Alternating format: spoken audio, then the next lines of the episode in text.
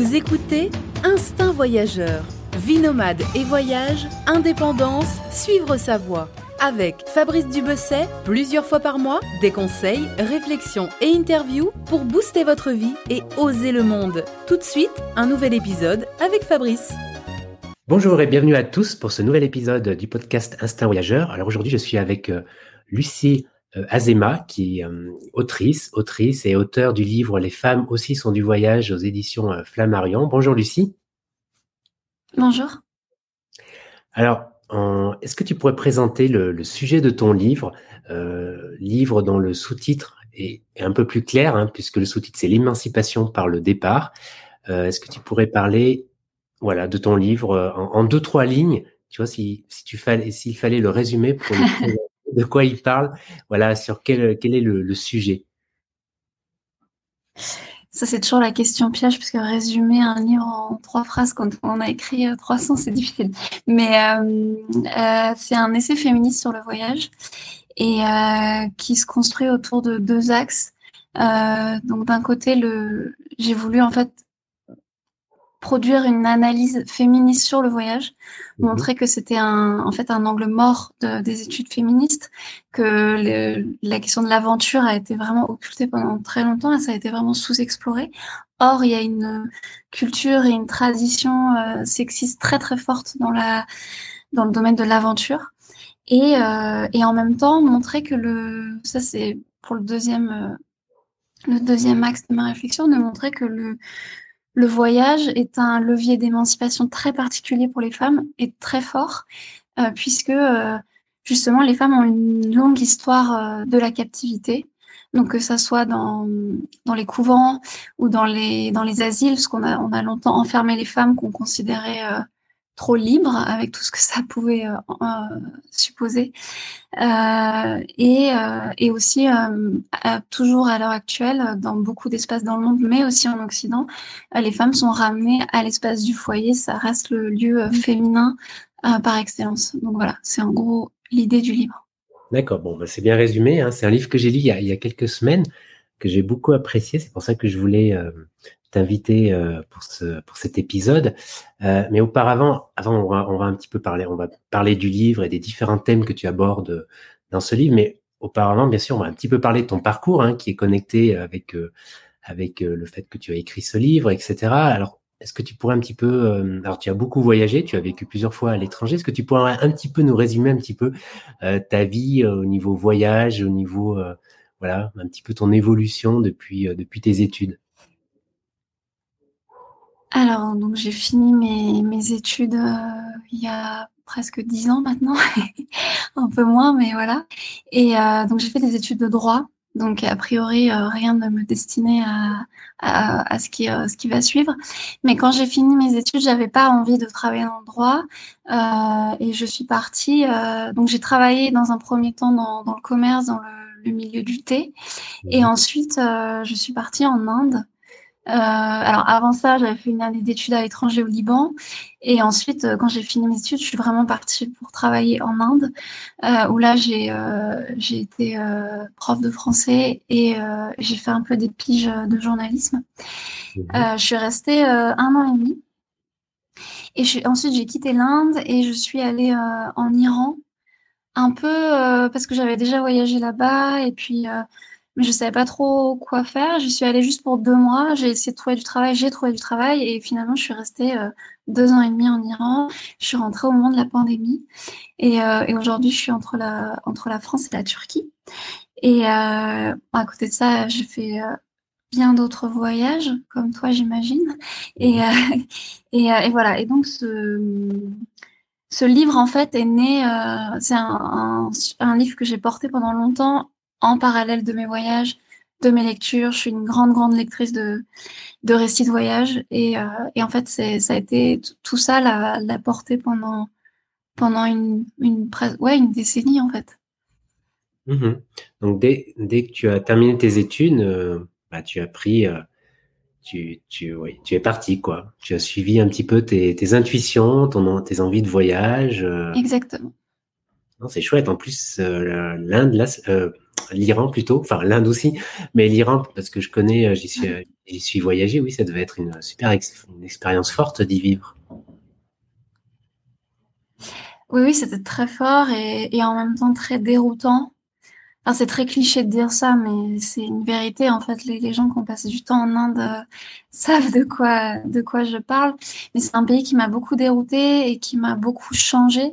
Euh, quand j'y ai vécu, j'avais 26 ans, 26 ans, quelque chose comme ça, et 25, 26. Et euh, ça a été, en fait, ça a été une expérience assez violente et euh, pour toutes les raisons qu'on connaît mais euh, ça m'a vraiment fait euh, évoluer et je suis vraiment revenue de l'Inde de façon très différente et c'est ça qui m'a vraiment poussée euh, dans une vie de, de, voyage en fait. Et je pense que si j'étais pas passée par l'Inde, peut-être que les choses auraient été différentes pour moi ensuite.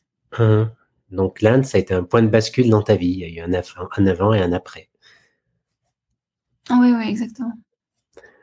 Écoute, bah, je peux comprendre l'Inde, en effet, ça bouleverse pas mal, pas mal de gens. C'est clair que c'est une expérience forte, hein. c'est très, très fort. Ça fait longtemps que je suis pas allé en Inde, mais je me rappelle bien mon, voyage de plusieurs mois en Inde à l'époque, c'était euh, vraiment fort. Alors pour revenir euh, au livre, on va on va on va on va commencer par le par ce mot d'aventurière euh, qui qui pendant longtemps, du moins oui, qui pendant longtemps n'avait pas la même signification. Que le mot aventurier pour l'homme, puisque tu dis dans ton livre que le mot aventurière désignait alors une femme sulfureuse, une courtisane, une intrigante.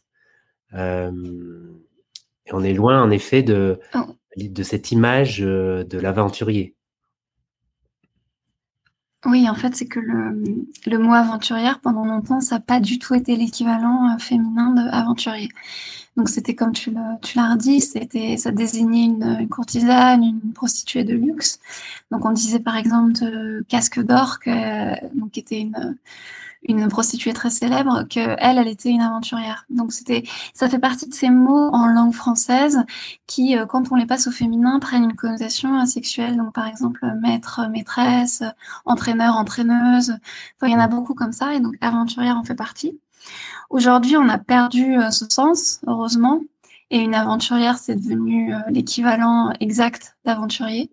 Euh, mais ça démontre en fait l'image qu'il y a eu pour les femmes qui partent à l'aventure, et mhm. on le retrouve dans la langue. Mhm.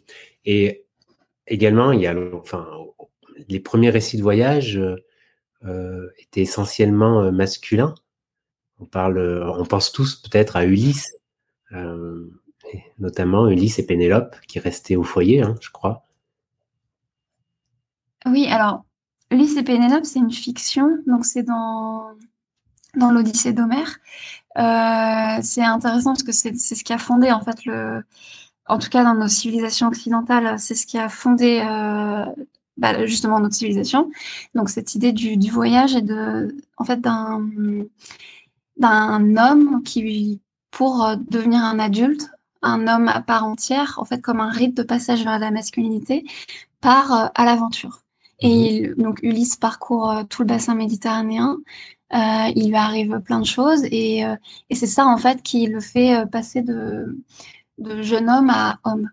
Donc ça c'est la figure masculine du voyage et en, en, miroir en fait on a, enfin en face on a Pénélope qui est la figure féminine de l'aventure euh, qui elle euh, attend. Elle, donc elle, elle connaît l'histoire, elle, elle tisse et elle détisse euh, chaque jour son ouvrage pour refuser les avances des prétendants et donc rester fidèle à Ulysse.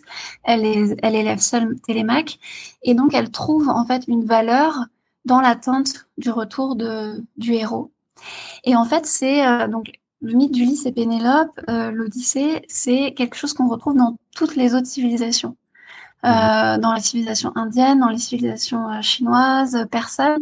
Donc c'est pas Ulysse et Pénélope, mais c'est euh, c'est pareil, c'est un, un, garçon qui, pour devenir un homme, part à l'aventure. Donc il y a vraiment une connotation, enfin un lien avec la masculinité qui est très fort.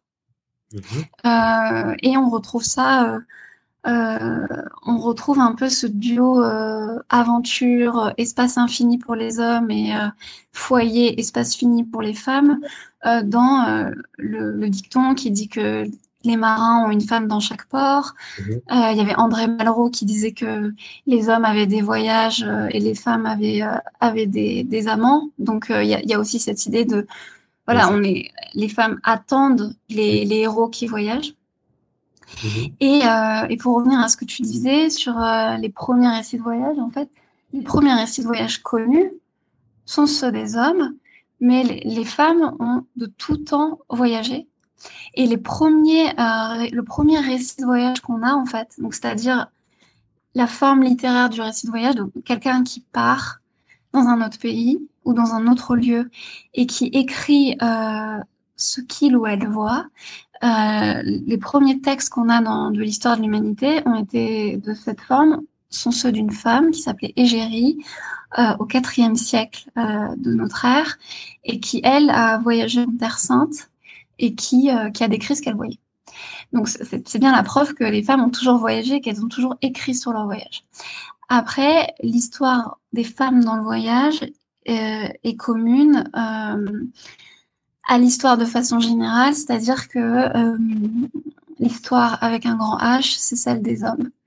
Donc les Mhm. femmes ont été invisibilisées, leurs écrits ont été moins euh, publiés, ont été moins encensés, euh, Mhm. pour plein de raisons que je que je détaille aussi dans, dans le livre. On ne peut pas revenir sur tout, mais il y a, il y y a plein de mécanismes en fait qui se sont mis en place.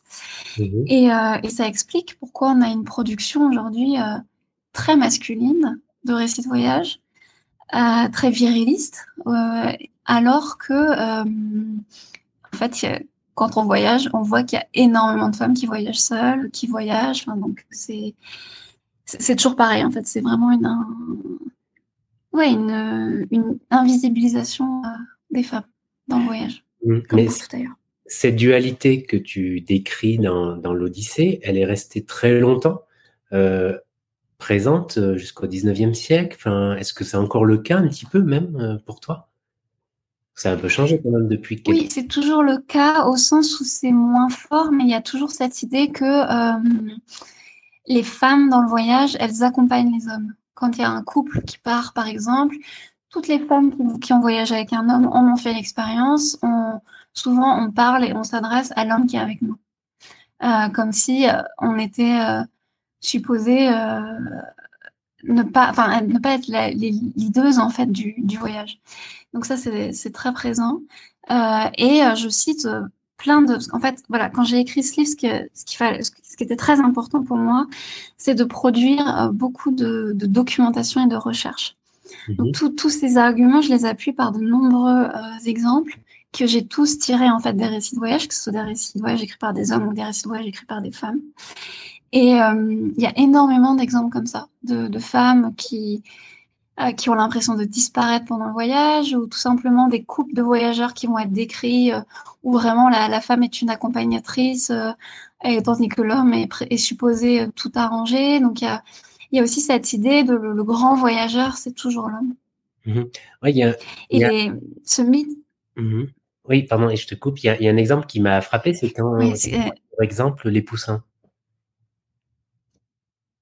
Oui, bah c'est exactement à eux que je pensais. qui sont donc euh, elle, elle a, je ne sais plus son prénom, je l'ai plus en tête, je suis désolée, euh, et lui non plus d'ailleurs, mais ils ont euh, voyagé. Elle, elle a eu une, elle a eu beaucoup voyagé avant par Mhm. elle-même, par son travail, mais euh, et je prends des exemples de comment ils sont décrits, où vraiment on a l'impression que que lui, euh, c'est le grand aventurier et que elle, euh, mon Dieu, euh, elle aurait préféré avoir un dîner aux chandelles. et enfin, ce sont c'est pas des mots que j'invente, c'est des mots qui ont été écrits, alors que elle, c'est vraiment, enfin, c'est, c'est, elle, elle sait voyager, quoi. elle l'a fait beaucoup de fois. Donc, il y a cette idée, en fait, de, d'une femme que quand elle voyage, c'est pas très sérieux et c'est pas, et en fait, on retrouve beaucoup, beaucoup ça, chez Kerouac qui est un livre qui, moi, j'ai lu euh, dans autour de mes 20 ans et qui m'a beaucoup marqué pour ça. Où en Mhm. fait, les, donc Kerouac sur la route, euh, The Road, il, euh, donc il, il raconte euh, ses voyages euh, et en fait, il, les femmes qu'il croise, il en parle tout le temps, soit comme des objets sexuels, soit comme euh, euh, des petites rigolotes euh, qui savent pas voyager. Et, euh, et c'est, en fait, vraiment, sur la route, c'est un, un tissu de misogynie. C'est, enfin, j'encourage vraiment les gens à le relire avec un œil différent ou, à le lire tout court pour ceux qui l'ont pas lu. Euh, parce que souvent, quand on, les jeunes hommes qui le lisent euh, avant d'avoir une, euh, comment dire, d'avoir développé une conscience féministe plus aiguë, euh, ne vont pas percevoir tout ça. Mais moi, en tant que jeune femme, quand je l'ai lu, ça m'a vraiment choquée. Enfin, c'était vraiment, euh, et en plus, j'ai dû le relire pour écrire mon livre parce que je voulais justement trouver des citations et, c'est vraiment pénible. C'est, enfin, c'est extrêmement pénible à lire. Et, et je pense que Kerouac, il, donc, toute la Beat Generation de façon générale, ils ont inventé quelque chose qui était inouï. Enfin, c'était les années 50, c'était l'après-guerre, et ils ont, ça a été dans, les premiers mouvements en fait de l'histoire humaine à avoir dit nous, on va fonder un mode de vie sur le voyage. Il y avait plein de voyages avant, mais c'était des voyages par exemple d'exploration, des voyages liés à la politique, à l'économie. La Beat Generation, ils nous ont dit en fait, non, nous, on va fonder notre vie sur le voyage, on veut être libre comme ça. Donc c'est inouï, c'est un mouvement d'émancipation qui est inouï. Mais sauf qu'ils ont vraiment exclu les femmes de façon très forte. Et quand on lit des récits euh, écrits par des femmes de cette époque-là, notamment euh, dans le livre, je cite beaucoup Joyce Johnson, donc qui était euh, qui était la, une des compagnes de Kerouac, parce que Kerouac avait beaucoup de compagnes, mais elle était une de ses compagnes. Elle donne un peu en fait l'envers du décor et c'est, enfin c'est Kerouac passe vraiment pour, euh, pour un loser, quoi. Enfin, vraiment, il passe. En fait, on se rend compte qu'il passe sa vie à demander euh, de l'argent euh, aux femmes autour de lui, à les utiliser pour être hébergé. Enfin, c'est, assez spécial. Et à, vraiment à parler des femmes tout le temps en disant mais non, toi ce que tu veux c'est te marier, c'est avoir des enfants, alors que non, c'est pas ce qu'elle leur a dit. Et, et c'est vraiment intéressant parce que Kerouac, ça, encore aujourd'hui, c'est surtout On the Road, c'est le classique de la littérature de voyage moderne. Et, euh, et ça pose beaucoup. C'est vraiment le reflet de l'image de l'aventure qu'on a. Et je passe sur tout l'aspect homophobe qui est aussi très très fort chez Kerouac. Et, euh, et moi, j'aime beaucoup retourner le stigmate chez Kerouac parce que, en fait, euh, lui, ce qu'il fait avec les femmes, j'aime bien les retourner parce que je pense que Kerouac, s'il a été, euh, s'il a eu tant de succès, parce que sincèrement, c'est pas, en termes de voyage, c'est pas ce qui est le plus intéressant Kerouac. C'est l'idée politique derrière est très intéressante, mais les livres en eux-mêmes sont pas. Enfin, il y, a vraiment beaucoup mieux, je pense. Mais et en fait, je pense que Kerouac, s'il n'avait pas été aussi beau, parce qu'il était visiblement très beau, je pense qu'il n'aurait pas été aussi célèbre. Et donc, j'aime beaucoup se retourner ce stigmate contre lui pour, parce que c'est vraiment ce qu'il faisait avec les femmes, de parler d'elles que de leur physique et mm. de, de, de, de les juger sur leur voyage en fonction de leur physique. Je pense qu'on peut commencer à faire la même chose pour lui. Ouais, Kerouac, euh, comme beaucoup, je l'ai lu euh, entre 20 et 25 ans, et donc il y a, longtemps, et c'est vrai que, en effet, ce, cette lecture, euh, cette lecture par rapport à la place de la femme dans dans son dans son livre, c'est vrai, c'est pas ce qui m'a marqué à l'époque. Alors je me rappelle bien hein, qu'il y avait très peu de femmes. Il en fait, il, donnait très peu de place aux femmes et aux portraits de femmes, vraiment. En effet, c'est vraiment très c'est vraiment très léger. Hein, les quand il parle des femmes. Euh, et en effet, euh, les femmes sont souvent sont souvent un petit peu vues comme un gibier, enfin que c'est un chasseur, c'est un séducteur Kerouac qui traverse les États-Unis alcoolisé et dans ce trip, voilà, en séduisant ici et là, et, et les femmes on garde en effet cette place. Il y a, y a, oui, elles sortent pas de cette place en fait. Non. Mais même à l'époque, si elle refuse même à l'époque, j'en avais conscience, mais c'est vrai que je me disais bon, il fait son trip de voyage, alcoolisé, il rencontre des nanas. Bon, euh, c'est vrai que ça m'a pas euh, marqué plus que ça, mais tu as raison, il faudrait que je le relise pour me rendre compte qu'au-delà de ça, il y a sans doute une, comme tu dis, une misogynie, etc. Oui, oui, et puis en soi, séduire, chercher à séduire, c'est pas ça le problème, mais c'est la façon dont il en parle. Elles n'ont pas de prénom. Le plus souvent, il les décrit euh, comme la petite blonde, la petite mexicaine en pantalon. Enfin, c'est des phrases utilisées dans le livre. Il y en a très peu qui ont des prénoms, voire quasiment pas. Et dès qu'elle refuse ses avances, il en parle comme si elle lui gâchait tout son voyage, alors que lui, il est obsédé par ça. Il est, on, se demande même si ça l'intéresse de voyager. En fait, enfin moi, il y avait des moments, j'étais, enfin, je me disais, est-ce que vraiment ça t'intéresse de voyager ou tu, en fait, parce qu'il a, il est juste intéressé par la gente féminine qui passe son temps pourtant à beaucoup insulter. Donc c'est vraiment intéressant de ce point de vue-là. Enfin, c'est vraiment le. On va pas faire tout, toute la discussion sur Kerouac, mais je trouve ça vraiment intéressant parce que c'est l'archétype du misogyne. Et vu que c'est un écrivain voyageur extrêmement célèbre qui est encore mmh. beaucoup euh, encensé aujourd'hui, je trouve ça intéressant de, bah, de le regarder autrement. Ça veut pas dire qu'il faut arrêter de le lire, ça veut pas dire qu'il faut. Mais c'est intéressant que c'est lui qu'on ait tant aimé. Voilà, donc auditeur, si tu as déjà lu euh, Jacques Kerouac sur la route, euh, relis, euh, relis le livre avec peut-être une autre lecture. Puis de manière, quand on relit un livre, souvent on a un autre regard, même à peu près pour tous les livres. Hein. De toute manière, c'est parfois intéressant de relire un livre bien, bien des années après, en tout cas. Il y, a, il y a un truc qui m'a, j'ai appris un truc en lisant ton livre. tu parles notamment d'une botaniste qui s'appelle Jeanne Barrett et qui est considérée comme la première femme à avoir fait le tour du monde. Et en fait, pour faire ce tour du monde, elle s'est fait passer pour un marin et elle a rejoint l'équipage euh, de, Bougainville. Alors j'imagine que à l'époque, si, tu étais une femme et que tu voulais voyager, c'était assez courant, j'imagine, de se faire passer pour un homme. Ah oui, alors tout à fait. En fait, il y a une longue histoire euh, euh, du travestissement pour les, pour les femmes qui voyagent. Donc Jeanne Barré, en fait, c'est vraiment intéressant. Barrette ou Barré, je ne sais pas non plus comment on prononce, mais euh, donc Jeanne Barré, en fait, elle, euh, elle, elle, donc elle a embarqué avec Bougainville et elle a été, donc c'est la première femme connue à avoir fait le tour du monde, puisqu'elle a été démasquée pendant le voyage. Donc elle se faisait appeler Jean Barret toute la première partie du voyage, elle s'était coupé les cheveux, elle se mhm. bandait la poitrine et donc elle se faisait passer pour un matelot et le soir dans sa cabine, elle, euh, elle, euh, elle travaillait sur les plantes parce que c'est ça qui l'intéressait. Et euh, donc elle a été démasquée. Mais dans le voyage, il y a eu beaucoup de femmes qui ont, à une, à une époque en fait où il y avait une interdiction légale de voyager, il n'y avait pas que seulement une interdiction sociale, il y avait aussi une interdiction de, bah, par exemple, de monter sur les bateaux pour, dans le cas de Jeanne Barré. Et, euh, et, euh, et donc, il y a eu sûrement beaucoup de femmes qui ont peut-être fait le tour du monde avant, mais qu'on ne connaît pas. Et ce qui est intéressant, et je prends des exemples dans le livre, c'est qu'il y a eu des voyageurs qui ont raconté, par exemple, qu'ils étaient dans une auberge à l'autre bout du monde et qui partageaient leur, euh, leur chambre avec un jeune homme. Et mmh. puis, en fait, au bout de deux jours, ils se sont rendus compte que c'était une jeune femme, en fait, travestie. Euh, donc, c'est ça, c'est bien la preuve que il y, en a eu en fait. Il y, en a eu plein et dont les récits ont été perdus à jamais parce qu'elles n'ont pas été démasquées. Et dans le cas de Jeanne Barré, elle s'est fait démasquer, elle, euh, elle s'est probablement fait violer par les marins parce qu'il y a eu des justement il y a des historiens qui ont retrouvé des journaux euh, de, de bord euh, des, de l'équipage de Bougainville. Mais voilà, et donc, en tout cas, Jeanne, Jeanne Barré, c'est vraiment intéressant parce que c'est la première femme à avoir fait le tour du monde. Elle est française, donc cocorico, et, et, et, ça montre en fait ce qu'il fallait euh, à quel point il fallait redoubler d'efforts quand on voulait voyager pour une femme, parce que non seulement il y avait les, les difficultés inhérentes au voyage que les, que les hommes rencontrent, surtout dans le milieu de la marine, qui a enfin, les, les milieux de l'exploration marine à cette époque-là, c'était abominable, vraiment, de, les conditions.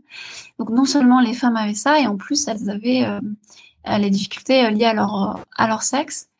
Et euh, il y a aussi euh, il y a eu des pirates, donc Anne, euh, Anne Bonny, Marie tout ça. Donc ça, c'est aussi des, personnages historiques euh, qui ont été, dont l'histoire a été documentée.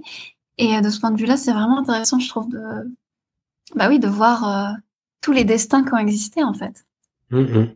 Oui, cette difficile émancipation des femmes par, par le voyage, parce qu'elles sont. Enfin, je vais reprendre une, passage de ton livre où tu cites euh, la, journaliste Mona Chollet.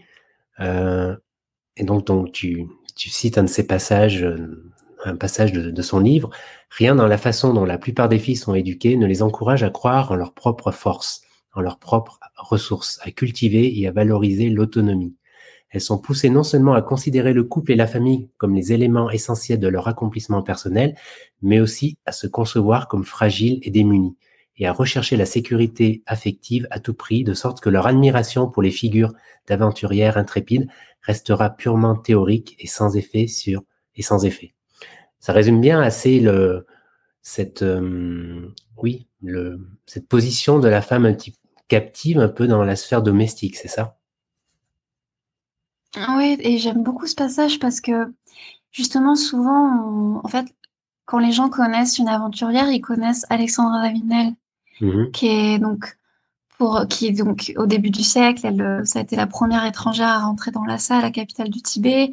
Elle parlait couramment tibétain, elle était chanteuse lyrique, spécialiste des religions et des langues orientales, enfin vraiment. Et elle a, elle a fait un périple, un périple qui est absolument extraordinaire. Et le fait qu'elle soit toujours présentée comme la voyageuse, euh, ça coupe aussi beaucoup en fait les, les jeunes femmes de parce que voyager, c'est pas seulement être Alexandra Davinel quand on est une femme. On, peut voyager de façon très simple, euh, sans faire des trucs extraordinaires, comme les hommes d'ailleurs. Il n'y a pas que euh, parce que il y a aussi l'immense majorité des hommes sont seraient incapables de, de faire ce qu'a fait Alexandra Davinel, y compris sur le plan physique.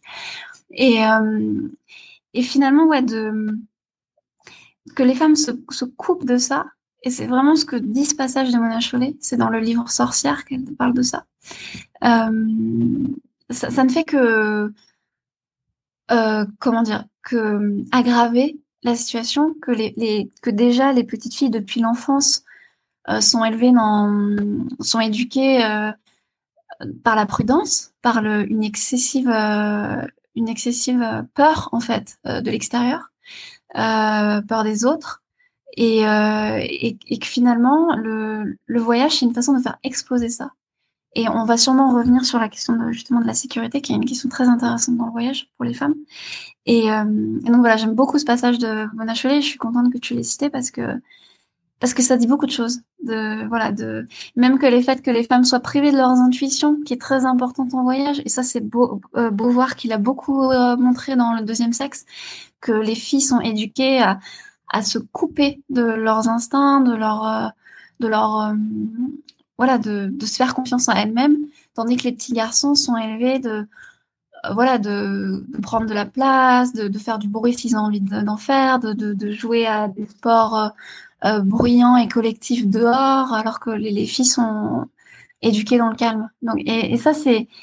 En fait, mon livre, mon livre c'était important qu'il y ait euh, aussi toute la théorie féministe. En fait, je me suis beaucoup appuyée là-dessus, et pas que la littérature de voyage, parce que la littérature féministe permet de nous, euh, comment dire, nous euh, éclairer sur beaucoup de choses. Mmh et j'ai envie de te poser cette question, Lucie. En 2022, une femme qui voyage seule, qui part, qui part seule, est-ce que ça fait peur encore à beaucoup d'hommes? Alors beaucoup d'hommes, je sais pas. Ce qui est certain, c'est que hum, on est toujours moins pris au sérieux. Mmh. Il y a aussi une longue tradition de d'apprendre aux femmes comment elles doivent voyager. Par exemple, moi, je en fait, et je pense que là, les, les, les, femmes qui nous écoutent vont voir très bien de quoi je parle. On a toutes croisé, euh, par exemple, dans une auberge euh, à l'autre bout du monde, euh, un baroudeur, euh, par exemple, dans les, dans les salles communes, quand on, on descend pour, euh, pour soit pour petit déjeuner ou pour prendre un thé. on a tout eu droit à ce mec qui a parcouru la planète entière et qui va nous apprendre, en fait, enfin, qui va, qui va nous expliquer à quel point soit on est hyper courageuse de voyager seule, soit en fait c'est dangereux, il faut faire attention.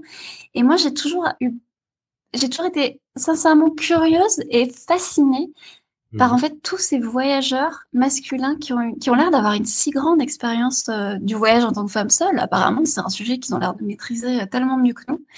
Et, euh, et donc ça aussi, c'était, j'ai voulu parler de ça dans le livre, de, de pour me pour me moquer d'eux aussi un peu parce qu'en fait vraiment des fois c'est grotesque. Et, et, je prends l'exemple de par exemple quand j'étais en Iran donc un pays où j'ai vécu je parle persan couramment euh, je travaillais là-bas et ça m'est arrivé beaucoup de fois de, de croiser des des voyageurs hommes euh, qui euh, semblait euh, très bien connaître l'Iran euh, par rapport à ce, que je, à ce que je disais, donc ils me contredisaient beaucoup, alors que ça faisait deux jours qu'ils étaient là. Ou bah bon. Et ça, c'est vraiment, bah, c'est ce qu'on appelle en, dans le féminisme le mansplaining, donc le fait que les, les hommes passent leur temps à expliquer aux femmes ce qu'elles savent déjà. Et, et vraiment, je pense que l'aventurier, le voyageur, il y a une longue tradition de ça. Mais moi, j'ai appris à développer de la tendresse pour ça, parce que sinon, on devient folle, en fait. Ouais, c'est à ce point. Oui, moi, je peux mal m'en rendre compte. c'est à ce point généralisé. Euh, J'essaie de me rappeler là pendant que tu parlais s'il y avait déjà un mec en voyage que j'ai rencontré qui qui m'avait un peu expliqué, qui s'était mis un peu dans cette position, euh, de m'expliquer. Bon, je me rappelle pas, peut-être c'est arrivé déjà, mais je veux bien te croire quand c'est quelque chose d'assez généralisé quand tu es une femme. oui, c'est c'est en effet. oui, ah oui, c'est généralisé, c'est pénible, c'est très récurrent en fait. Ouais, ouais, je veux bien te croire. Après, c'est vrai que. Alors, pour la question de la, de la, cette sécurité, de la sécurité des, des femmes en voyage, parce que tu vois, moi, depuis que je suis blogueur, j'ai constamment des, des messages, des questions euh, de, venant de femmes hein, sur cette thème, sur ce thème. Et je me rends bien compte mmh. que ces genres de questions, elles viennent souvent euh, des femmes, les hommes très peu. Alors, est-ce que c'est un, enfin, j'imagine. Ah oui, alors en fait, c'est que le premier frein au voyage. Pardon? Pardon. oui, c'est le, en fait, c'est vraiment le premier frein au voyage pour les femmes. Et c'est, en fait, je pense que c'est vraiment la, la colonne vertébrale d'une réflexion féministe sur le voyage. Donc, je, parle dans le livre parce que c'est très important. Et il y a plusieurs choses. Je ne peux pas tout développer, mais il y a plusieurs aspects. Première chose, c'est que euh, pour les femmes, le lieu le plus meurtrier, statistiquement, c'est l'espace du foyer. Euh, les, les, femmes meurent beaucoup plus euh, tués par leur mari ou par leur compagnon, par un ex-compagnon, qu'en voyage. Donc ça, c'est la première chose. Euh, et de, en même temps, de autre aspect, les hommes aussi prennent des risques quand ils voyagent, parce que le voyage peut comporter des risques, mmh. mais on leur dit beaucoup moins. Et même quand il leur arrive des tuiles ou des choses comme ça, c'est ça va augmenter leur éclat. Ça va faire d'eux un grand aventurier alors que les femmes, ça va faire d'elles des inconscientes. C'est quelque chose qui est très fort. Et il arrive des drames à des hommes en voyage, je ne m'en réjouis pas, mais c'est une vérité. Il y, a, y en a qui se font dépouiller, il y en a qui se font tabasser. C'est malheureusement c'est une vérité. Et pourtant, c'est pas du tout ce qu'on va dire aux, hommes qui ont envie de voyager, ou beaucoup moins que les femmes, parce que les femmes c'est, mais c'est récurrent et souvent ça, ça vient en fait même de l'entourage proche. C'est souvent même, j'ai envie de dire, c'est souvent bienveillant. Et, euh, et en fait, donc ça, on a ça. Et je pense que, donc non seulement les femmes prennent peut-être moins de risques que d'être dans l'espace du foyer, statistiquement en tout cas. Et en plus, quand on voyage, quand on est une femme, il y a un mécanisme de protection qui se met en place aussi beaucoup. Euh, du fait qu'on est beaucoup plus accueilli quand on est une femme seule, parce que justement, et ça aussi, ça vient du patriarcat, ça vient de plein de choses, mais là, on va pointer euh, les bons aspects si on peut appeler ça des bons aspects, enfin, du, patriarcat, c'est qu'il y a une surprotection qui se met en place pour les femmes dans le voyage. Et ça fait que il n'y a, pas, il a pas vraiment de risque. Et moi, sincèrement, sans, sans propagande aucune, euh, et je l'ai remarqué aussi avec d'autres femmes qui voyagent, les problèmes que j'ai eus en voyage, déjà, ils se comptent sur les doigts d'une main, enfin les gros problèmes, et je ne peux inciter aucun qui soit lié au fait que je sois une femme. C'est-à-dire que moi, j'ai eu par exemple des problèmes de vol par des animaux en Inde, des choses où j'ai eu vraiment très peur. Euh, mais c'est des choses qui seraient arrivées à un homme de la même façon. Et, euh, et finalement, d'être d'être en mouvement, c'est quelque chose qui protège les femmes. Et il y a même en fait, il y a toute une euh, dans le féminisme, il y a une théorie en fait, c'est la théorie de l'arrêt de bus. C'est que par exemple, quand on quand on est une femme et qu'on doit attendre quelqu'un, attendre un bus, attendre euh, de façon statique, on est mal à l'aise parce que euh, justement on reçoit beaucoup de sollicitations, beaucoup de harcèlement, de alors que quand on par exemple quand on fait du vélo dans l'espace public à Paris par exemple, eh ben le, harcèlement, les agressions sont moindres. Donc en fait, ce qui finalement le fait d'être en mouvement euh, protège les femmes. C'est statistique en fait. Mmh. Donc pour résumer, il n'y a pas de problème de sécurité pour les femmes en voyage, en tout cas pas plus que pour les hommes. Et la, les questions des femmes par rapport à cette thématique, etc., ça répond surtout à un conditionnement, donc, qu'elles ont. Oui, exactement. Mmh. Exactement, c'est une éducation qui est dans la prudence. Alors, il y a évidemment un risque à être euh, quand on voyage, mais en fait, il y a, de façon générale, il y a un risque. Euh, le fait d'être une femme dans l'espace public, c'est plus dangereux qu'un homme.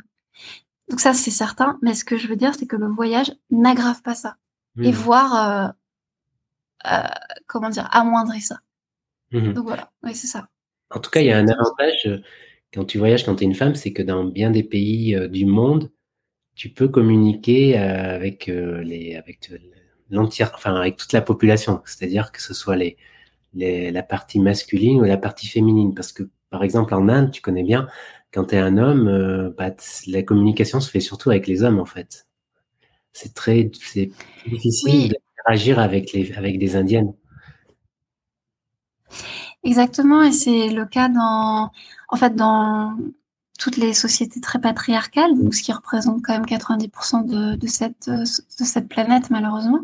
Et en fait, dans le livre, euh, je parle de ça, de, je dis en fait que la femme, euh, la voyageuse en tout cas, euh, je parle vraiment de la, voyageuse en tant que telle, elle, c'est comme une sorte de troisième sexe en fait, puisque le voyage permet de se soustraire justement au genre pour les femmes. Et, et c'est exactement ce que tu dis, c'est-à-dire que dans ces pays-là, donc en Inde, en Iran, moi, par exemple, je peux m'asseoir avec un groupe d'hommes et je peux leur parler presque, en tant qu'étrangère, en tant que voyageuse, je peux presque leur parler euh, d'égal à égal. Euh, ce qui sera impossible pour toi de rentrer dans un cercle uniquement féminin. Et, euh, et ça, c'est vraiment intéressant parce que justement, le, les récits de voyage masculins auxquels on nous a habitués, on nous a beaucoup habitués au fait que le regard masculin et le regard neutre, universel. Euh, de façon générale, dans la littérature, c'est comme ça. Mais en fait, c'est encore plus faux dans le, sur la question du voyage, puisque justement, il y a tous ces espaces uniquement féminins auxquels les hommes n'ont pas accès. Donc, le, en fait, le regard le plus neutre en voyage, c'est le regard féminin. Et euh, mmh. il y a quelque chose dans l'histoire qui, qui, qui, qui, rend ça vraiment très visible, c'est la question des harems. Et mmh. donc, par exemple, dans la littérature, notamment dans la littérature francophone française, euh, euh, tout le mouvement orientaliste du 17e, 18e nous a décrit les harems, notamment par exemple les harems de Constantinople, donc je suis à Istanbul en ce moment, donc c'est intéressant d'en parler, a décrit les harems comme étant des lieux de volupté absolue où on passe sa journée à, à jouir, à boire du sirop de rose. Donc ça, c'est les récits de voyage masculins qui nous ont présenté ça. Et il a fallu que des femmes voyagent et se rendent dans ces lieux-là. Donc, par exemple, Marga d'Andurin, euh, qui a écrit là-dessus et que je cite dans le livre, je raconte son histoire. Et en fait, les, ces regards féminins nous ont permis de voir que c'était non, c'est pas du tout des lieux agréables. Ce sont des lieux d'esclavage pur et dur. Donc d'esclavage non seulement pour les femmes et les enfants qui y sont enfermés, mais aussi pour les hommes qui devaient garder ces femmes. Donc souvent, euh, enfin c'était des hommes en fait, des hommes noirs qui étaient enlevés euh, le plus souvent en Afrique de l'Est, qui étaient mutilés. Mhm. C'est ce qu'on qu'on appelle trivialement les, les, eunuques, mais en fait c'était des, des hommes libres enlevés, réduits en esclavage, mutilés. C'est quand même ça l'histoire. Et, euh, ce sont les regards féminins qui nous ont permis de, porter un regard là-dessus. Et J'en dis pas plus, mais dans mon livre, je parle d'une histoire que j'adore, donc sur Pierre Loti. Donc, Pierre Loti, écrivain voyageur qui a beaucoup voyagé en Turquie, qui adorait la Turquie, et qui a été en fait piégé par des femmes. Euh, J'en dis pas plus, mais voilà, qui est des, des Turques et une Française, et qui leur ont fait croire qu'elles étaient enfermées dans un rêve. Mais après, il y a toute une histoire. Elles ont, les Turcs ont réussi à s'échapper en Europe grâce à ça. Enfin voilà. Mais voilà, donc il y a plein d'histoires comme ça de de voyageurs qui avaient une telle idée de, du harem et qui ont été en fait euh, pris à leur propre piège. Mhm. Tu veux dire qu'il y a, eu, euh, peut-être il y a encore, je ne sais pas, euh, une sexualisation de l'autre sexe dans les récits écrits par des voyageurs? Alors oui, il y a y a toute une, donc ça je pense que tu en parles parce que j'ai tout un chapitre là-dessus en fait sur les, hum, la sexualité dans le voyage. Je pars euh, bah, justement des orientalistes, donc des, des euh, de, voilà de la vision donc non seulement des voyageuses mais aussi beaucoup des femmes locales. Il y a aussi tout un imaginaire de de certains territoires qui seraient réputés comme euh, étant plus hospitaliers sur le plan sexuel. Donc je pense à la Polynésie française par exemple, qui à l'époque était la Polynésie mais qui est devenue la Polynésie française et qui a été beaucoup présenté comme un lieu où il y aurait des femmes en attente des marins qui arrivent, des femmes lascives, des femmes beaucoup plus libres.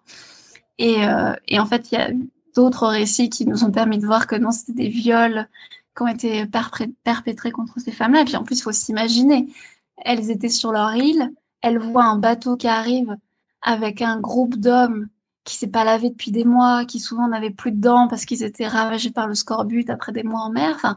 Mais qui, pouvait avoir envie de souffrir immédiatement à ça? Enfin, c'est vraiment un fantasme de, oui, de, enfin, c'est vraiment un fantasme très masculin et très machiste en fait d'imaginer ça. Et ensuite, je remonte, donc je remonte tout l'histoire de ces, imaginaires érotiques de la femme orientale, notamment aussi de, euh, par exemple, Baudelaire disait que que la, euh, Flaubert pardon, disait que la, femme orientale euh, était une machine. Donc il y a aussi toute cette idée de femmes plus performantes sexuellement en fonction de leur, de leur origine et de leur ethnie. Et je remonte à, l'époque actuelle qui nous a amené le tourisme sexuel, qui en fait le plus vieux tourisme du monde. mmh. euh, mais c'est, ça combine tout.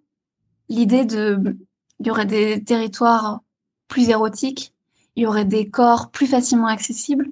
Euh, et justement, j'ai repris les témoignages de, de clients de la, de la, enfin, j'aime pas ce mot en fait client, mais de, enfin de, euh, parce que même en droit français, en fait, on n'utilise plus le mot client, on dit que c'est des Français qui vont perpétrer des crimes à l'étranger, donc euh, voilà. Mais bref, des hommes qui ont accès à, la prostitution, notamment avec des enfants et des jeunes femmes, tous ont ce discours de euh, euh, les femmes sont plus libres, les femmes sont plus dociles en Asie, en Thaïlande notamment. Euh, donc voilà, ça procède de tout un imaginaire mmh. très très ancien en fait, alors qu'ils pensent avoir sûrement découvert quelque chose de très neuf. Mais et il y a aussi une tradition euh, antiféministe très forte de cette idée de en Occident on peut plus avoir des rêves d'avoir une femme docile. C'est pour ça qu'on va en Asie. Donc c'est beaucoup de racisme, c'est beaucoup de néocolonialisme. Euh, alors qu'à l'inverse, il y a du tourisme féminin, euh, du tourisme sexuel féminin qui est vraiment moindre et les ressorts sont pas les mêmes. Donc ça c'est intéressant au niveau de la sexualité dans le voyage qui est aussi un très long sujet. Ouais, dans ce que tu dis, c'est vrai qu'on retrouve encore euh, beaucoup ça, je pense, notamment en Asie, notamment évidemment en Thaïlande. Et tu vois, par exemple, je suis, euh, je suis euh, une, page Facebook de, de, Français qui vivent en Thaïlande. Je sais pas pourquoi je m'étais abonné d'ailleurs. Mais alors, qu'est-ce que là, je vais me désabonner parce que qu'est-ce que c'est lourd? Enfin, c'est c'est beauf quoi les, les publications. C'est un truc de fou quoi. Alors la Thaïlande, c'est un peu particulier, je pense. Euh, d'ailleurs, tu le tu le vois au niveau du vote hein, des dernières présidentielles, c'est un des rares pays où Zemmour est arrivé premier en Thaïlande parmi les Français. Ah ouais? Voilà. Et tu vois, c'est très différent, par exemple, de l'Amérique latine, de la Colombie, euh, où euh, je suis abonné à des pages euh, Facebook aussi, mais il y a, mais il y a très très très peu de, de, publications de ce style en fait. Il y a vraiment une différence. Hein. Je sais pas pourquoi il y a autant de ah, intéressant. Entre la Colombie et la Thaïlande, parce que c'est aussi une société patriarcale. La Colombie, très traditionnelle, peut-être moins, bon, peut-être moins que la Thaïlande, parce que les femmes sont plus, euh, je trouve, plus indépendantes, plus le rapport est quand même pas le même, mais par rapport à la France, c'est quand même euh, très catholique, c'est très plus traditionnel. Hein.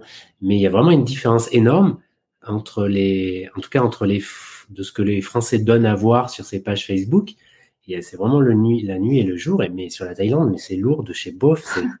Et en effet, on retrouve ça, cette idée. Par exemple, il y a souvent des, des publications, des photos de, de Thaïlandaises à moitié nues. Euh, euh, c'est beauf quoi enfin tu vois avec des commentaires et souvent dans les commentaires parce que des fois ça m'intrigue et je lis un petit peu mais c'est tout le temps la même chose qui revient et en effet il y a souvent cette image de euh, de français qui sont venus en Thaïlande trouver une femme parce que parce que euh, parce que c'est un, bah, un, un, discours que tu connais hein, que que le féminisme fait que c'est difficile de trouver entre guillemets une femme gentille et un peu soumise enfin suffisamment soumise et que voilà au moins les thaïlandaises elles sont comme ça et c'est bien et c'est mieux, euh, etc. Tu vois, ce genre de discours euh, qui est, mais c'est vraiment très, en tout cas, oui, extrêmement misogyne et c'est très présent. Et quoi. complètement lunaire, parce qu'ils euh, occultent le fait qu'il y a une transaction financière, en fait. Donc, qui n'est pas forcément sous forme d'argent, qui peut être des fois sous forme de ce qu'on appelle les professional girlfriends, en fait. Mais c'est fou que des hommes de 70 ans s'imaginent que des jeunes femmes de 19 ans, on ne rêve que d'être avec eux. C'est encore un imaginaire hyper machiste, en fait. Oui, alors peut-être qu'ils en sont, ils en ont conscience. Hein. Je pense que les certains acceptent ça comme un échange et en, en, en sont conscients. Et ensuite, c'est pas seulement des, il n'y a pas forcément une grande différence d'âge. Hein. Ça peut être des hommes même de 30 ans en fait qui euh, qui préfèrent mmh style de femme en fait, et ils ont du mal peut-être à trouver ce style de femme en, France, où ils sont désarçonnés un petit peu, je sais pas, par le, le par les rapports entre hommes et femmes. Enfin, je sais pas, ils ont du mal à s'y retrouver, ou ils y arrivent pas, je sais pas. Et pour eux, euh, voilà, ils préfèrent, euh, ils savent qu'en Thaïlande, ils trouvent ce style de femme euh, plus facilement, en tout cas. Mm. C'est pas forcément le cliché, tu vois, homme de 70 ans à 20 ans. Hein, c'est parfois dans la même. Non, mais il y a aussi beaucoup ça. Mais oui, oui, non, je suis d'accord qu'il y a des hommes plus jeunes, c'est vrai. Tu as raison de le, souligner. Mais en tout cas, bon, bref, c'était une petite parenthèse, mais en effet, c'est encore assez vivace, visiblement, dans, dans, dans ces pays asiatiques, hein, pas seulement la Thaïlande ce que tu dis, euh, en effet, par rapport. Euh, alors, moi, je, pense là à un ami avec qui j'avais une discussion, je crois qu'il y a dix ans. Et euh, lui, tu vois, par exemple, alors il était déjà en couple à l'époque hein, avec une Française, voilà, etc. Mais tu vois, je lui disais, mais lui, il s'imaginait pas, c'était pas possible pour lui, en fait, de d'accepter, tu vois, que sa femme parte en voyage seule. Pour lui, une femme ne peut pas partir en voyage seule. Enfin, je sais, j'avais essayé de comprendre, mais pourquoi exactement Mais je ne sais pas, il avait peur d'une certaine forme d'indépendance, euh, où il avait besoin d'un contrôle. Oui, et puis il y a aussi cette image de contrôle. Mmh, et puis de, ça procède aussi ouais, de la sexualisation des femmes dans le voyage aussi, de cette idée qu'une femme qui va partir seule, c'est, elle va forcément le, le tromper, alors que euh, non. moi, j'ai beaucoup voyagé seule, même euh, à des époques où j'étais en couple. Ouais. Parce que moi, je pense très peu à ça par rapport à ça. J'ai beaucoup voyagé seule, même à des. Mmh vas-y, vas-y. oui, je disais, pardon, que je, c'est, vrai que c'est un aspect euh, auquel je pense pas forcément moi, mais tu as raison, oui, certains mecs peuvent penser à ça. Alors que si tu es en couple, ben, bah, il y a toujours la question de la confiance, mais évidemment, c'est central. Mais enfin, bref, vas-y, je te laisse euh, continuer. Non, mais c'est ce que je voulais dire. Mais je pense qu'après ça, c'est moins. Je, pense que ça se retrouve aussi euh, chez, des femmes, sûrement, qui, qui empêchent des, hommes de voyager seuls, enfin, qui empêchent leur conjoint. Je pense que c'est pas forcément euh, quelque chose de uniquement tourné vers les femmes. Mais mais je sais pas, j'ai pas. Je, oui, je pense là c'est plus des questions de, jalousie, de, de, couple en lui-même en fait. Oui, voilà, de, de, confiance, etc. Enfin, de confiance en soi aussi, d'abord, en premier. Mais en effet, oui, c'est pas forcément. Euh, on retrouve en, effet aussi ça, euh, en effet aussi ça chez, chez femmes. Et euh, bon, on va un petit peu avancer là. on va reprendre le, fil de ton livre. On va un petit peu avancer. Et il y, a une question aussi que tu abordes dans ton livre, c'est le rapport le rapport par rapport à la maternité quand tu es une femme, quand tu es une aventurière, quand tu es une femme et que tu veux euh, que le voyage occupe une grande place dans ta vie, forcément c'est un thème euh, auquel tu vas, auquel une femme va se heurter, euh, se heurter parce que c'est difficile de concilier les deux. Et je et c'est ce que tu décris dans, dans ton livre aussi, c'est on en revient toujours au, même, hein, c'est l'image de la femme qui qui a cette fonction, enfin, dont la société prête cette fonction, dont la fonction est de procréer, en fait, c'est ça. Oui, et d'assurer le voilà d'assurer la descendance du foyer. Mais alors, mhm. disons que alors très, de films, parce que j'aime bien reprendre, je reprends l'histoire du, du, début, c'est que donc longtemps les les grandes voyageuses ont refusé d'avoir des enfants pour exactement pour les les raisons que tu viens de rappeler. Donc euh, Alexandra Vinel, Ella Maillard, Anita Conti, elles ont toutes dit qu'elles ne voulaient pas d'enfants. Certaines en ont adopté sur le tard, euh, mais en tout cas beaucoup ont refusé. Et il y en a même qui ont voyagé pour échapper au mariage et à la maternité avant, avant toute chose. Donc traditionnellement, les, femmes d'aventurières n'ont pas d'enfants. Et en fait, avec l'avancée de l'histoire, euh, les choses ont, sont un peu modifiées pour le, pour le meilleur. Et c'est que de, toujours exclure, euh, de faire que l'aventurière et la mère euh, s'excluent mutuellement, ça, participe au problème. Et euh, alors que, en fait, il y a eu plus tard des femmes qui ont voyagé avec des enfants. Certaines ont eu des grossesses pendant le voyage. Il y en a, je cite l'exemple d'une femme qui a accouché sur la banquise. Je pense pas que c'est recommandé, mais en tout cas, il y a eu des exemples dans l'histoire. Des femmes qui ont euh, qui ont pas voulu de leur enfant, qui l'ont abandonné dans un port. Enfin voilà, donc il y a eu pareil plein de possibilités. Et euh, et en fait, il y a aussi eu des femmes qui ont euh, eu des enfants et qui sont parties en les laissant au père ou en les laissant à la famille, qui ont voyagé. Donc la, femme qui voyage en ayant des enfants, c'est une figure qui, est, qui a toujours existé, mais qui est extrêmement euh, mal vue, parce que la femme qui n'élève pas, enfin qui abandonne, qui n'abandonne pas, mais qui va partir en voyage seule alors qu'elle a des enfants, c'est euh, la mère dénaturée, enfin c'est le monstre social, c'est et, euh, et je prends l'exemple dans le livre de, de Lucie Secaldi, qui est la mère de Michel Houellebecq, et qui en fait, donc on connaît assez peu son histoire à cette femme, mais elle a pas élevé en fait Michel Houellebecq, euh, l'écrivain. Elle a, elle a voulu voyager. En fait, elle l'a, donc elle l'a laissé à, ses grands-parents, enfin à sa grand-mère, et elle a beaucoup voyagé. Et Michel Houellebecq lui en a beaucoup voulu. Il a écrit un livre à charge contre elle. Enfin après, c'est une histoire familiale un peu compliquée. Et donc toutes les femmes qui ont fait ça, ça leur a été le plus souvent reproché. Tandis que l'homme aventurier qui laisse ses enfants auprès de sa femme et qui part en voyage, alors ça, il y en a pléthore dans l'histoire, euh, que ça soit James Cook, que ça soit Pierre Loti, que ce soit même des, euh, des gens plus, plus modernes, des aventuriers plus modernes. Euh, non seulement cette figure existe, mais elle est valorisée. Il y a cette idée d'un père qui ramène des émotions, qui ramène des expériences, et, c'est ça le problème en fait. C'est la différence de traitement entre les, les, deux en fonction uniquement du sexe. Et, euh, et, donc ça, c'est tout parce qu'il y a aussi tout un imaginaire de la femme, la, mère prend soin des choses très pratiques dans la vie, donc changer les couches, euh, faire les trucs très chiants, tandis que l'homme doit, enfin le père ramène des émotions. Donc c'est une vision hyper patriarcale en fait de, la parentalité.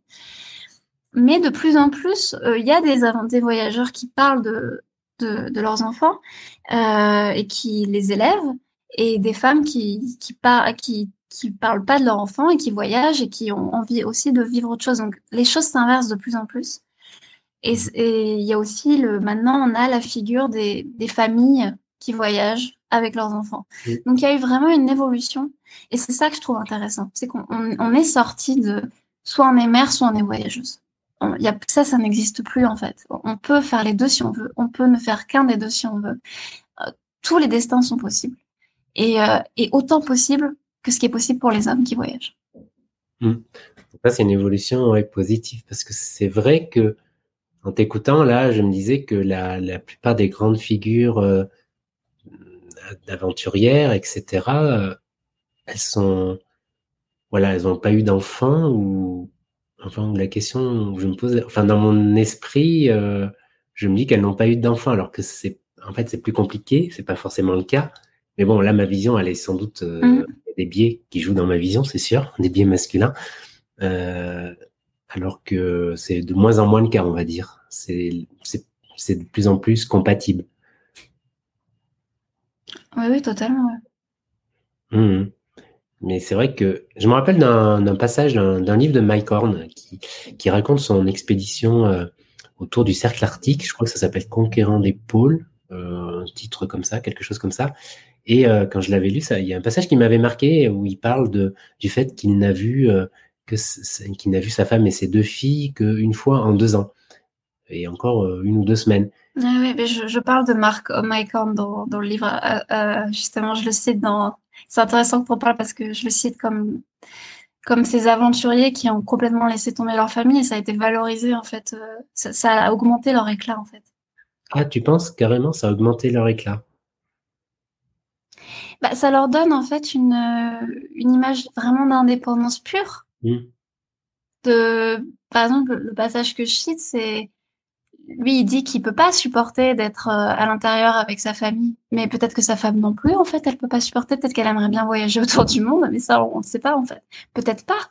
Mais en tout cas, c'est, il y a toujours cette idée de, oui, c'est un, et ça, c'est beau voir qu'il a formulé ainsi. Elle dit c'est le prestige viril de l'indépendance, c'est que le, euh, l'indépendance est supposée être une valeur masculine et donc les hommes seraient supposés avoir beaucoup plus besoin d'indépendance et ça ça se reflète en mieux sur eux. Après, je suis d'accord avec toi sur le fait que c'est pas forcément euh, glorieux. Même, par exemple, je parle de Lucie Secaldi, la mère de Michel Houellebecq. Je, je suis pas sûre non plus que ça soit glorieux de de pas élever son, son fils. Mais c'est les deux situations sont les mêmes et c'est pas le même traitement. Hmm. Oui, c'est vrai. Euh. En tout cas, oui, c'était, c'était, euh, je pense, ça m'avait marqué ce passage parce qu'en plus c'était un voyage. Ce qu'il a fait, je crois que ça avait duré quatre ou six ans, au moins quatre ans en tout cas. Euh, et c'était, et c'est vrai que je me demandais comment il arrive à, bon, manager ça.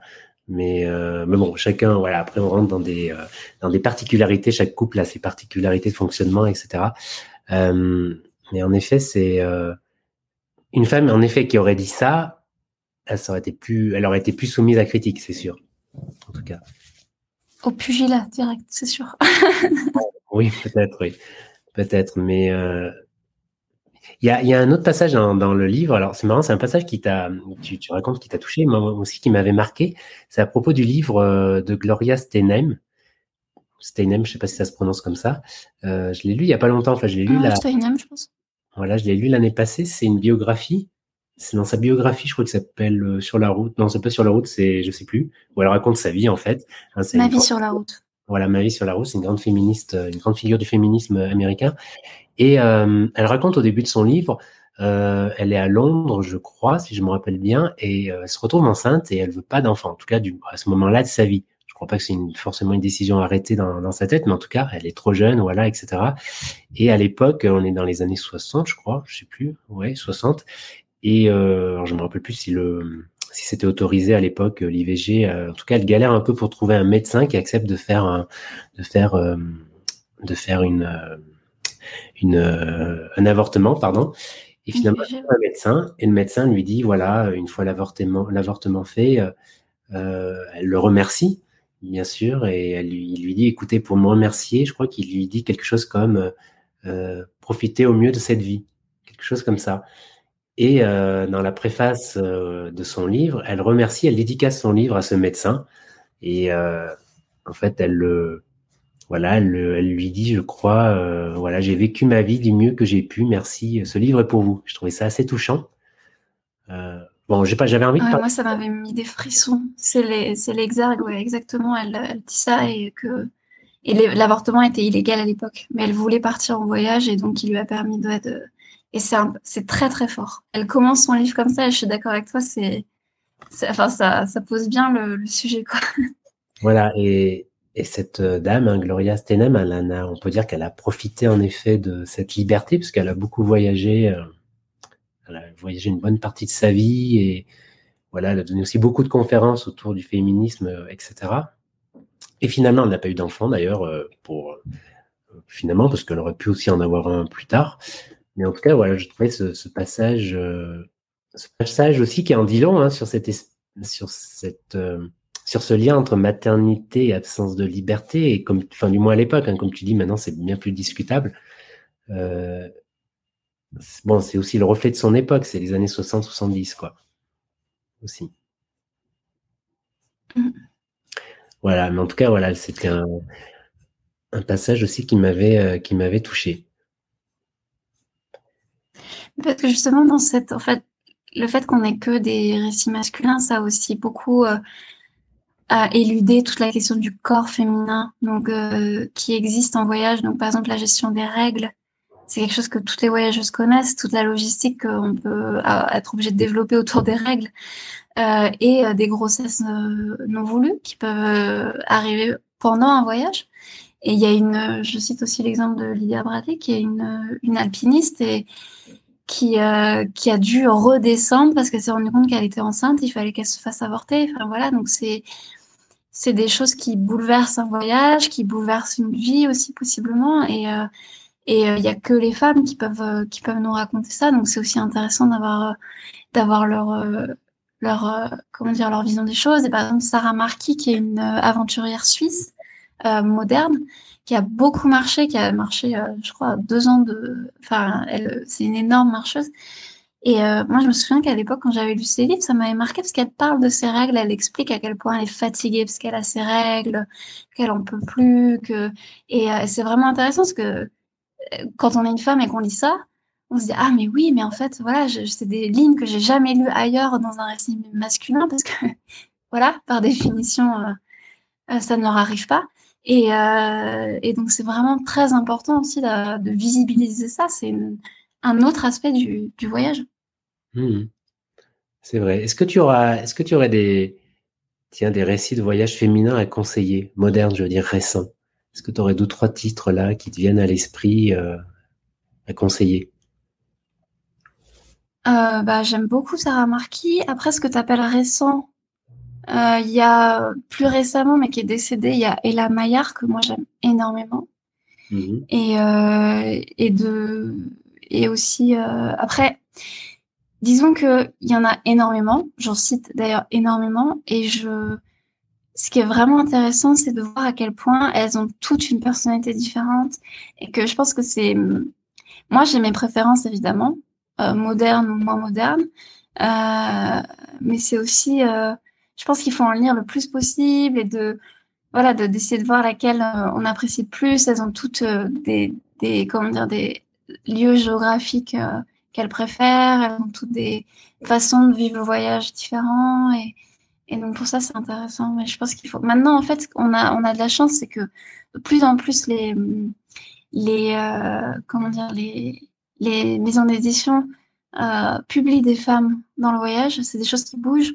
Et donc, on a de plus en plus de choix, même si évidemment les, les rayons euh, littérature de voyage sont euh, c'est une majorité écrasante d'hommes qui sont publiés, mais il y a quand même de plus en plus de, de femmes. Donc, c'est intéressant de les lire, de les acheter de, mhm. et de s'intéresser à elles. Mais on est encore loin, d'après toi, un traitement, on, sera, on est encore loin de se rapprocher de l'équilibre dans la production littéraire des, autour du voyage et également dans la, au niveau du traitement. je ne parle pas en termes de, seulement de quantité, mais en, au niveau du, oui, du traitement ou de la place fait à, à ces aventurières. Je pense que ça, ça évolue quand même beaucoup.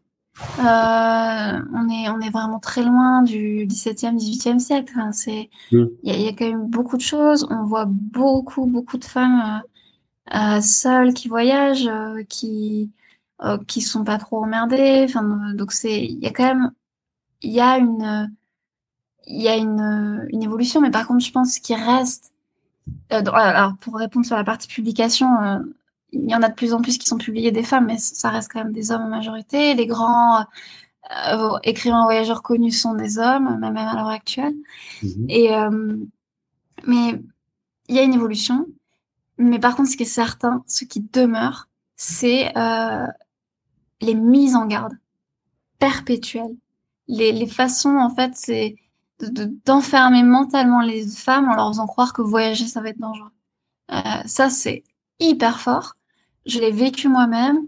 Je le vois quand je fais des signatures ou des rencontres avec des jeunes femmes. Elles me disent toutes la même chose, qu'elles ont peur, qu'elles ont besoin d'être rassurées. Et, mmh. et, euh, et donc tout ça de enfin, vraiment, je, j'encourage les jeunes femmes là qui nous écoutent, ou les jeunes ou moins jeunes d'ailleurs, mais qui, les femmes qui nous écoutent et qui auraient peur de voyager, vraiment de, de lire des récits de voyage euh, décrits par des femmes, de lire éventuellement mon livre parce que je parle de ces questions-là de sécurité et de peur, mais de, de lire les récits de voyage féminins en général, c'est que on se rend compte à quel point elles se sentent toutes en sécurité quand elles voyagent. Elles le disent toutes, qu'elles se sentent plus. Alexandra Avinel, elle dit qu'elle se sent plus euh, qu'elle se sent beaucoup plus en sécurité dans l'Himalaya qu'à Paris. Elle le dit noir sur blanc. Et il y en a beaucoup comme ça, en fait, qui, qui le disent. Et moi, moi-même, je me sens plus en sécurité quand je voyage que dans des grandes villes comme Paris ou Lyon. Vraiment sans, sans propagande aucune, encore une fois. Et donc, c'est vraiment d'essayer de renverser sa vision des choses. Et à un moment donné, de dire aux proches, bah non, en fait, j'y vais. Parce que souvent, c'est les proches. Malheureusement, c'est souvent ça. Mmh. Très bien. Mais écoute, Lucille, euh, peut-être pour terminer ce podcast, euh, est-ce que tu aurais, mais bon, là tu l'as un peu fait aussi, mais un autre message euh, en guise de conclusion Je ne sais pas, quel est, quels seraient tes derniers bah par rapport à un petit peu à ce dont, on vient de parler? Bah, je pense que ce que je peux dire, c'est l'idée de l'exergue de mon livre, le, la phrase de dédicace, c'est que je dis qu'en fait, ce livre est pour les, les, les voyageuses qui se poseraient pas autant de questions si elles étaient des hommes. Et je pense que ce qu'il faut vraiment se dire quand on voyage et quand on a peur, parce qu'il y a des doutes qui sont légitimes? Il peut y avoir euh, des, des choses qu'il faut régler, des, voilà, comme les hommes, il, peut y avoir des freins en voyage qui peuvent exister. Mais la question qu'il faut se poser, c'est est-ce qu'un homme dans ma situation qui est la mienne maintenant, exactement la même, est-ce que lui, il hésitera à partir? Et si la réponse est non, c'est qu'il faut y aller. D'accord. Bah écoute, très bien. En tout cas, j'espère que cet épisode vous aura donné, à vous qui nous écoutez, euh, vous aura donné envie de lire le livre de Lucie Azema, Les femmes aussi sont du voyage, aux éditions Flammarion. Euh, je vous mettrai le, lien dans la description, mais ça vous trouvez ça facilement sur Google. Et euh, je crois d'ailleurs, pour terminer, Lucie, tu travailles sur un nouveau livre qui devrait paraître à la fin de l'année, c'est ça? Voilà, j'ai fini de l'écrire et il paraît en, octobre, donc à l'automne prochain. D'accord. Et bah, toujours chez Flammarion. Toujours sur, chez Flammarion, super. Magnon, t'es productive hein, quand même. Euh. Il est sorti quand ce livre? Le premier, il est sorti il y a deux ans, non? Euh, ouais, il est sorti en mars 2021. Et ah là, j'ai commencé à écrire le troisième. Donc oui, j'essaye d'être assez productive, on va dire. D'accord, bah, super. Bah, écoute, merci pour euh, m'avoir consacré cette, cette heure euh, à parler de, de, cette thématique. À bah, merci à toi. À parler de ton livre que j'ai beaucoup apprécié. Euh, et puis, que te souhaiter d'autres, d'autres productions littéraires, d'autres voyages, j'imagine d'autres. Euh, là, en ce moment, tu vis en Turquie, c'est ça? À Istanbul? Oui, je suis entre, entre la France et, la Turquie. D'accord. C'est ton deuxième chez toi pour... Tu penses qu'il reste un petit moment euh, ou c'est une étape euh? Pour l'instant, oui, et puis je verrai ce que, ce que l'avenir me réserve. Très bien, bah, écoute, merci Lucie, merci pour tout. je te souhaite plein de bonnes choses et voilà, plein de bonnes choses à toi. Et c'est surtout pour ton deuxième, euh, pour le prochain ouvrage. Voilà, j'espère que cet épisode euh, vous aura plu. Merci à Lucie pour sa participation. Euh, vous retrouverez dans la description de ce podcast les liens vers ces deux ouvrages. Et puis, comme d'habitude, n'hésitez pas à laisser un avis si vous l'écoutez, si vous écoutez ce podcast sur iTunes, par exemple, sur sur Spotify. Et puis, on se retrouve dans deux semaines pour un prochain épisode. D'ici là, portez-vous bien. Ciao, ciao.